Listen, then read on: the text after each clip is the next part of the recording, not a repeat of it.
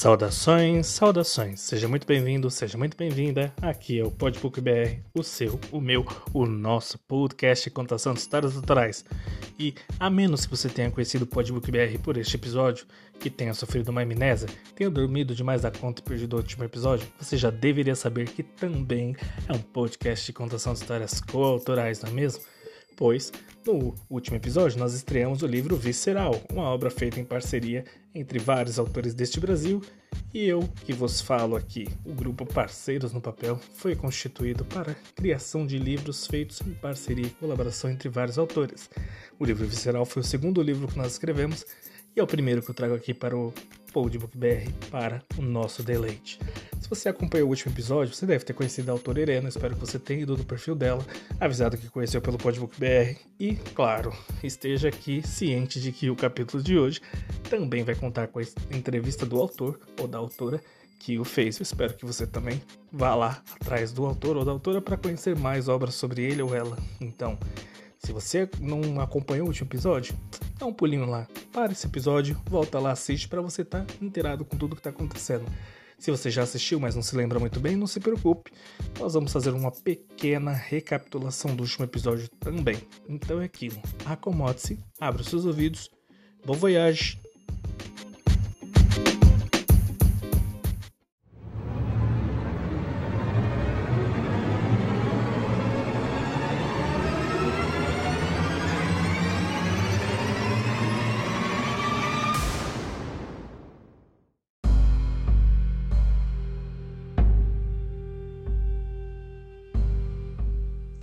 Notícia boa ou ruim? É, Valentina mandou um e-mail. Entendi. Quando é que ela chega? Acredito que já esteja aqui. E o apartamento está limpo? Mandei limpar no final de semana. Ah, então isso significa que você não vem na minha casa hoje. Nossa casa. Ah, não quando Valentina está aqui.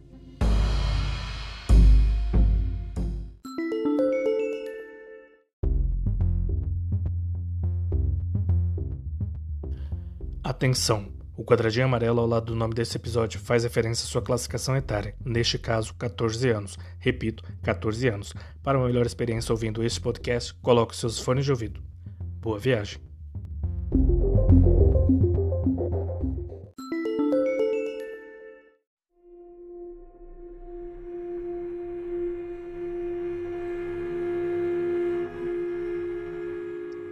Visceral, capítulo 2 A Caça e o Caçador.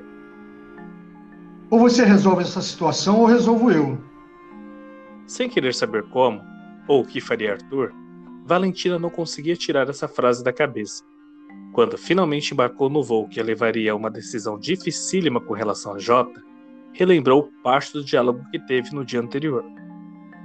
Você só foi convidado a participar dessa missão pelo modus operandi com seus casos amorosos. Você os atrai, deixa que eles se apaixonem e depois, sem piedade, os abandona e some sem nenhuma explicação. Você poderia continuar agindo da mesma forma, uniria o útil ao agradável. Eu nunca quis me envolver com ninguém, você sabe muito bem disso. Disse Valentina, tentando disfarçar que com J era diferente. Mas então, o que está acontecendo? Por que tanta demora em resolver esse mistério? Precisamos avançar, descobrir como ele age. Jota é muito esperto, não deixa nenhum vestígio. Eu não posso chegar de surpresa. Ele pode desconfiar. Nós combinamos que eu sempre avisaria quando estivesse a caminho. Só depois de ter certeza disso é que ele decidiu deixar uma cópia da chave do apartamento comigo, acredito eu.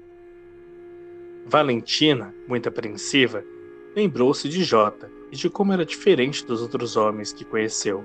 Seu olhar misterioso, um pouco distante, contrastava com seu jeito de lidar na intimidade. Atencioso, envolvente, romântico mesmo. Seus beijos pareciam dizer tudo que uma mulher gostaria de escutar, sem emitir uma palavra sequer. Seus braços a envolviam com um misto de ternura e volúpia, na proporção certa que cada momento exigia. Estava completamente envolvida por ele, até que muitas vezes se esquecia porque estava ao seu lado. Como poderia dar um passo adiante em relação a essa missão? Pensava. Na verdade, havia escondido de Arthur que conseguira colher algum material que pudesse indicar um caminho, mas resolveu não entregar.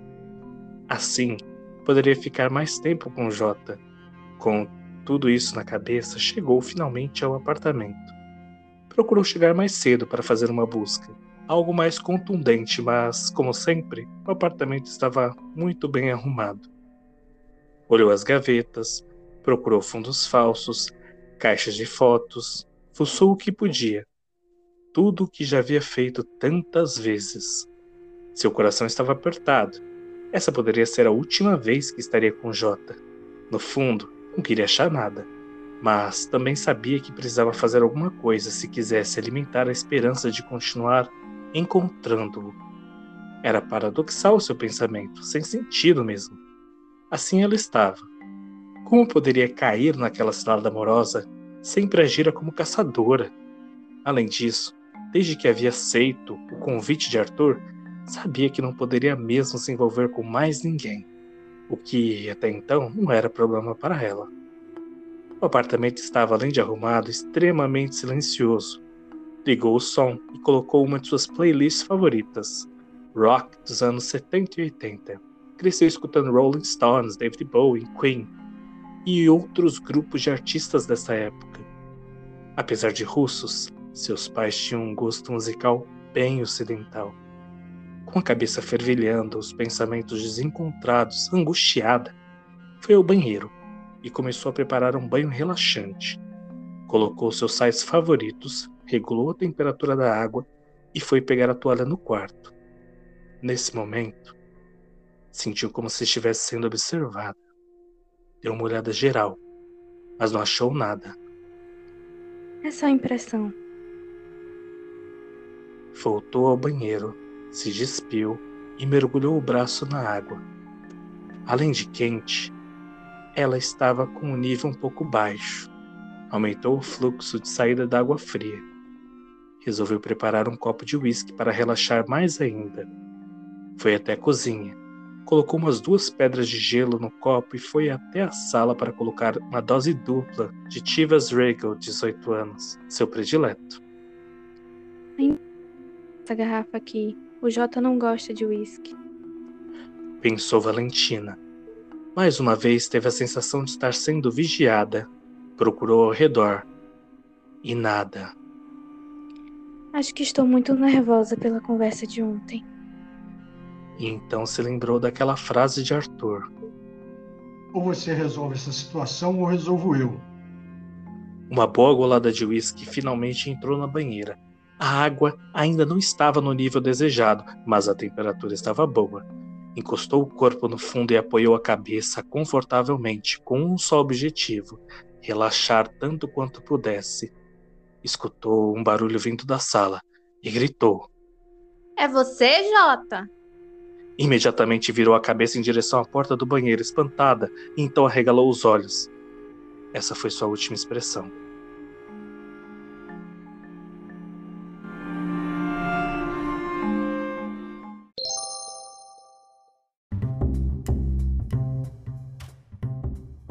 Então, pessoal, o que acharam do episódio de hoje? A Caça o Caçador, o capítulo 2 de Visceral, foi o capítulo escrito por Miguel Montenegro, o meu convidado para essa entrevista de hoje. E aí, Miguel, tudo bem com você? Tudo bom, Douglas? Tudo, tudo ótimo. E você? Ótimo também. Eu tenho aqui, Miguel, cinco perguntinhas, jogo rápido. A primeira pergunta, eu acho que você não vai ter nenhuma dificuldade para respondê-la. Quem é Miguel Montenegro? Fala mais sobre a pessoa, sobre o poeta, porque nós sabemos que você é poeta, enfim, fale tudo. É só rindo então, né, Douglas, porque essa não é pergunta tão simples assim. Mas eu, eu vou me basear em currículo que é mais fácil, né? Bom, brincando, né? É, eu, eu, eu, sou formado pela Escola Naval, né? trabalhei em algumas empresas privadas, depois é, acabo, é, dei aulas também e hoje eu trabalho no IBGE.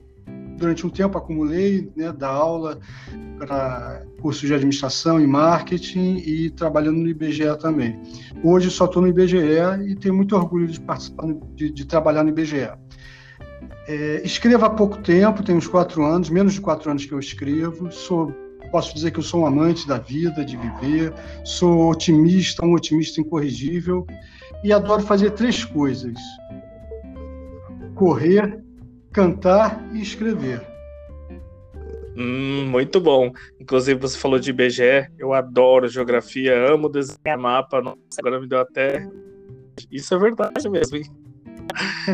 em relação a projetos literários, você já parecido com Parceiros no Papel, onde muitos escritores escrevem uma mesma história sem se conhecer, sem combinar, sem conhecer o estilo um do outro. Como foi para você? Foi, foi uma loucura? Olha, foi uma loucura porque eu estava começando a escrever quando eu conheci o Parceiros no Papel. A gente se conheceu, na verdade, porque a gente eh, escrevia na mesma plataforma e eu acho que, se eu não me engano, foi você que sugeriu fazer esse grupo, uhum. Parceiros no Papel, e eu, e eu me atirei, porque eu só eu estava escrevendo há pouco tempo, só escrevia poesia. E eu falei, ah, vou arriscar, eu quero desenvolver outros lados, e foi uma experiência muito boa para mim mesmo. Eu lembro e, disso. É, né? É, foi, uhum. foi, muito, foi muito legal, foi muito bom, porque eu. É, bom, queria experimentar, né? Eu acho que isso de alguma maneira também ia acabar enriquecendo o meu lado poeta. E foi o que aconteceu, foi, foi, foi uma experiência muito boa. Já escrevi poesia, poemas com outros autores, mas, assim, parcerias, alguns autores, mas, assim, como foi o Parceiros no Papel, não. Engraçado você tocar nesse ponto, porque foi justamente comigo mesmo. Fui eu quem falou com você. Eu lembro que você comentou isso. Ah, mas eu escrevo mais poesia e tudo mais. Eu falei, não, mas aproveita, nem que seja para você fazer um capítulo com alguém declamando uma poesia. Vai saber, né? E foi realmente. é. Pergunta 3. Primeiro, no capítulo anterior, a Helena Barcelos escreveu notícia boa ou ruim. Depois ela escolheu você para fazer o segundo capítulo e você batizou de A Caça e o Caçador. Você lembra por que disso? Você tem ideia do quão o seu título do capítulo 2, o seu capítulo 2, influenciou o resto da trama? É, eu, eu lembro o porquê do título, né? É, é a, a, foi a Irena, né, que, que escreveu primeiro. Então, ela no notícia boa, ela veio com notícia boa ou ruim, e eu queria ficar nessa mesma linha né, de uma coisa é, é, né, laicar, né? Então, a caça e o caçador. Né? Hum. Eu, eu, eu fiquei nessa ideia. Na verdade, a, a, a, a personagem, a Valentina, que, que tinha falecido né, no capítulo anterior, ela estava à caça, que era de, né, de, de uma grande trama, e ela hum. acabou sendo a, é, caçada, né? Então eu fiquei nessa, nessa, né, nessa ideia de uma coisa ou outra, né? embora eu tenha colocado o E, mas foi nessa ideia de, de ficar nessa mesma linha. Não lembro agora Le... como é que isso influenciou é, depois, não, né? mas é, não seguiram essa mesma linha, e mesmo porque não, né, não ficou tão claro assim que era essa a ideia. É, até porque quando você, assim, né, a gente vai escrevendo parceiros no papel, como a gente não combina, a gente nunca sabe. Mas eu vou te falar aqui, tá? A gente não pode dar spoiler. Mas o seu capítulo, ele basicamente abriu, assim, a direção que a história acabou tomando.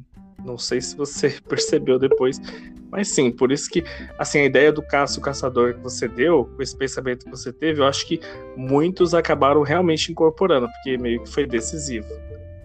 É, Pergunta número foi essa é? ideia também, né? Deixar um pouco uhum. aberto e, e, seguir por essa linha aí que, que era o grande mistério, né? Isso ainda te, e ainda teve outros plot twists por aí, né? Ao longo da história é, dessa caça e desse caçador aí. Vamos lá. E quanto ao seu estilo de escrita? Você já comentou um pouquinho, deu uma antecipada.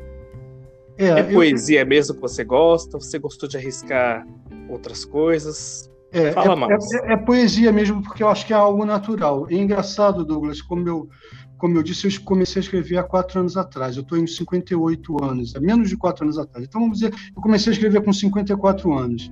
E fiquei muito tempo sem ler é, poesia, né? Fiquei, acho que eu li bastante poesia na minha final da minha adolescência, início da minha juventude, da, da minha fase jovem adulto, e, e fiquei, assim, sei lá, uns 30 anos sem ler poesia. E quando eu, né, por um momento da vida, eu, eu fui escrever, eu parecia que estava com uma coisa assim, uma necessidade de escrever, veio um poema. E aí daí foi, foi seguindo, os amigos foram incentivando, eu fui escrevendo poesia. Né? Mas eu gosto muito de crônicas também. Já me arrisquei por escrever algumas crônicas, é, mas não é uma coisa assim que sai tão fácil, né? Assim como sai a poesia. Então, mas eu gosto, eu gosto. Eu acho que ainda vou escrever mais crônicas. É uma coisa que eu gosto. Eu, eu também comecei a dar uma arriscada em crônica, mas eu também amo poesia. Eu, eu para mim sai muito mais fácil também uma poesia do que uma crônica. É. Última pergunta e mas pra, desculpa, é, só para te cortar antes, é que eu, é. eu acho assim, no meu estilo de poesia, eu acho que tem alguma ligação também com a crônica, porque eu escrevo muita coisa do dia a dia também, do, do cotidiano, né, do, do que eu estou sentindo naquela hora. Então, eu acho que talvez dê, dê para ajudar um pouco na crônica. Muito bom. Então, vamos àquela última pergunta. É o momento jabá. Eu gostaria que você fizesse a sua propaganda das obras que você tenha, suas participações em antologias, podcasts, redes sociais. E como para um bom entendedor, meia palavra basta? Vamos lá, sem filtros. Bom, você já começou aí dando spoiler, né? O, o é, que, que, já é conhecido, para quem me conhece, né? Não sou tão conhecido assim, né? Quem dera, né? Mas é, eu lancei em dezembro meu primeiro livro de poemas solo, que é o Sem Filtro, e assim é, é um prazer enorme tá, é, ter lançado ele, né, porque a gente recebe o retorno das pessoas não só pelo, pelo que escreve, mas é aquela coisa do carinho que as pessoas têm, te, te privilegiar, né, te, é, é muito bacana retor esse retorno mais pessoal do que propriamente da escrita. Né? É, Acredito que vou lançar mais alguns, mas não tem nenhum projeto em vista, ainda está muito recente, mas tenho vontade de lançar outro, né? É, participei em bastante de, de, algumas antologias no período pré pré sem filtro e, e depois também é, um pouco antes dele sair, mas que já estava já em revisão. Pra, pra, participei de alguns né, de, de, alguns projetos. Um foi do Achados Clube, que na verdade foi o que, que nos uniu, né, o Achados Clube, que era aquele projeto de lançar desafios de minicontos e, e poesias. Também acho que muitos participaram do grupo do, do, do Parceiros no Papel. Verdade.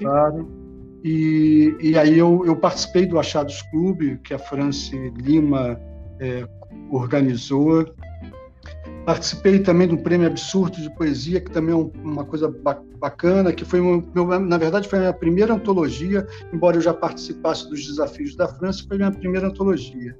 E eles têm um, um, um prêmio anual, que uhum. também é bem bacana, absurdo, né, o Prêmio Absurdo de Poesia, e tenho participado de outras também, tenho participado de algumas da Brett Books, é, é bem legal, o último que eu participei é o Poesificar, foi um projeto bacana. Participei um deles também, que é um, é um livro só de aldravias, né? uma, uma, uma, um tipo de poema específico que foi inventado por mineiros, que eu gosto muito, que são só seis palavras, e você tem que é, é, sintetizar tudo em seis palavras. Bem interessante, Aldravia, gosto muito. É, muito legal. E, e, participei também de um que o, de, de, algumas antologias que o Fernando Heine que é um poeta também, jornalista, fotógrafo, que ele, que ele lançou, que é As Quatro Estações, Poesia, Terapia, é, que também foi no período de pandemia, foi muito bom. E assim, assim tem participado de antologias. Agora estou meio parado porque eu tenho me dedicado ao Sem Filtro, mas, como eu disse, eu acho que já está começando a dar aquela vontade de, de partir para um, uma outra, para um outro livro. É, quem quiser me conhecer é, eu tenho o meu Instagram, o meu perfil é Miguel underline Montenegro 18, meu Facebook é Miguel Montenegro, é fácil de achar também. E é só eu só tenho, eu só participo dessas redes, não tenho podcast, mas só Instagram mesmo e Facebook. Olha, fica lançado aí o convite, o desafio de lançar um podcast de poesia, hein? Seria muito bom. E, a, e assim, Miguel, é engraçado que, né, já terminamos aqui com as perguntas, mas você fala que você tem só quatro anos e tá só começando, mas você já fez tanta coisa. Muito bom, entendeu? É uma produção muito boa. Inclusive, eu tô aqui com os dois poemas favoritos do seu livro, que eu tô quase terminando de ler para poder fazer a pagar aquela dívida que eu tô devendo daquela resenha. Ah, Se você imagina. me permitisse, eu poderia até ler um deles. Pode ler, pode ler, eu tô curioso para saber quais são. Olha, os meus dois favoritos são Sou Humano de Raça e O Poeta. Eu vou ler O Poeta. Deixa Quem eu falar. É o, poeta? É. o, humano, o humano de raça foi para aquele caso, né, que a gente teve, que teve nos Estados Unidos, né, é, do I Can Breathe, do, uhum. né, e aquilo me revoltou tanto que eu tive que escrever um poema, né. Sim, e inclusive tá passa, isso passa porque quando a gente lê, tanto é que por isso que tanto o poeta, né, e o Sou Humano de Raça são os que mais marcaram. O poeta, porque nós estamos também falando com um poeta. Você é um poeta e eu também escrevo poesias, então, de certa maneira, sou um poeta também. Claro. E é bem isso, você sintetizou bem o sentimento. E no Sou Humano de Raça, ah, dá para perceber essa revolta, dá para perceber esse sentimento de, de, de assim, de gritar mesmo, de, de explodir, sabe? De colocar para fora com esse absurdo que acontece é. hoje em dia ainda, infelizmente. É. Então vamos lá, vamos conhecer um pouquinho o poeta. Quem é o poeta? Se não um escritor de sentimentos difusos, diversos. Quem é o poeta? Se não um transformador de sentimentos confusos, em versos. Mas isso não traduz completamente. Seria traduzível o poeta? Cada um tem sua própria língua, símbolos e signos, dores e amores intraduzíveis. O melhor é senti-lo. Assim como ele, que sente tudo e não se conforma, não se comporta, não se define, tampouco se normatiza. Deixa-o solto, em linhas, absorto, encantos e desencantos, encontros e desencontros, em poemas sentidos, em declarações veladas, em entrelinhas abafadas. O poeta é, antes de tudo, um catalisador da poesia, que é viver. Muito ah, bom. Que, que, que bacana escutar na voz de uma outra pessoa. Gostei uhum. da, da, sua entonação, foi muito bom, muito bom ter escutado isso. Olha, e eu não vou deixar de fazer justiça, eu vou ler também o outro, tá? Eu prometo que os créditos são todos do Miguel, que é a obra é. dele. Mas o Sou Humano de Raça, ele também vale ser lido. São os dois que mais me marcaram.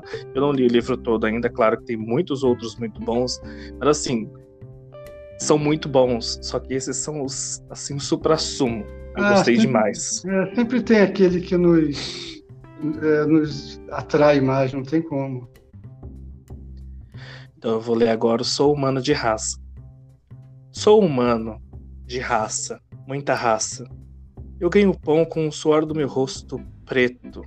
Sou humano, de raça, da raça que entra pelos fundos, que sobe pelo elevador de serviço para servir a outra raça. Sou humano, de raça, não vejo graça quando me olham com um olhar suspeito e revistam sem respeito, só porque sou preto. Sou humano de raça, muita raça. Como o pão que o diabo amassou, nem todo dia, e só de pirraça, hoje eu vou respirar. Muito bom. Opa, muito bom mesmo. Realmente eu estava muito indignado com tudo isso. Eu acho que a pandemia teve uma coisa legal que ela, ela trouxe alguns temas para né, para discussão e, e, nos fez refletir, né? Como verdade. É, esse foi um tema muito recorrente na pandemia, entre outros. Isso. Essa entrevista foi ótima. Eram apenas cinco perguntas, mas eu não poderia ser indiferente aos seus poemas. Inclusive, esses dois, isso que você falou é bem verdade. Até porque na pandemia também, o pessoal aqui do podcast sabe, eu lancei um livro também de poesias, porque é engraçado, né? Que a poesia é, ela ajuda a gente a traduzir essa indignação, acho que de uma maneira mais, sabe, forte. Então, assim, é, vale muito a pena. As pessoas não podem deixar de conhecer as obras do Miguel, conhecer sem filtro. Dá uma olhada lá nas redes sociais do Miguel, como ele falou aqui. E Miguel, só quatro anos não. Você, gente, se quatro anos tá assim, nossa, imagina daqui mais uns dez anos como vai estar, tá, hein? Obrigado, então, Miguel. Aquele ah, abraço. Eu que agradeço pelo carinho, Douglas. Muito Tchau. bom. Tchau, um abraço.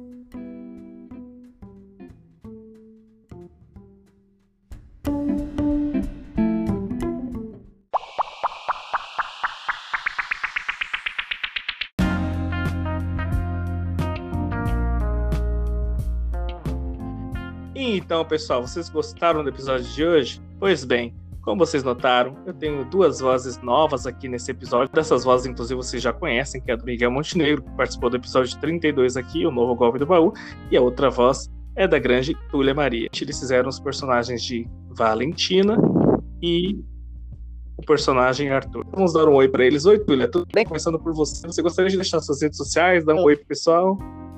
Oi, Douglas, tudo bem por aqui com você? Deixo sim. Então, quem conhece, quiser conhecer um pouquinho mais do meu trabalho, é, a melhor forma é acessando a minha página no Instagram. Né? A minha principal página é o arroba literatuliando.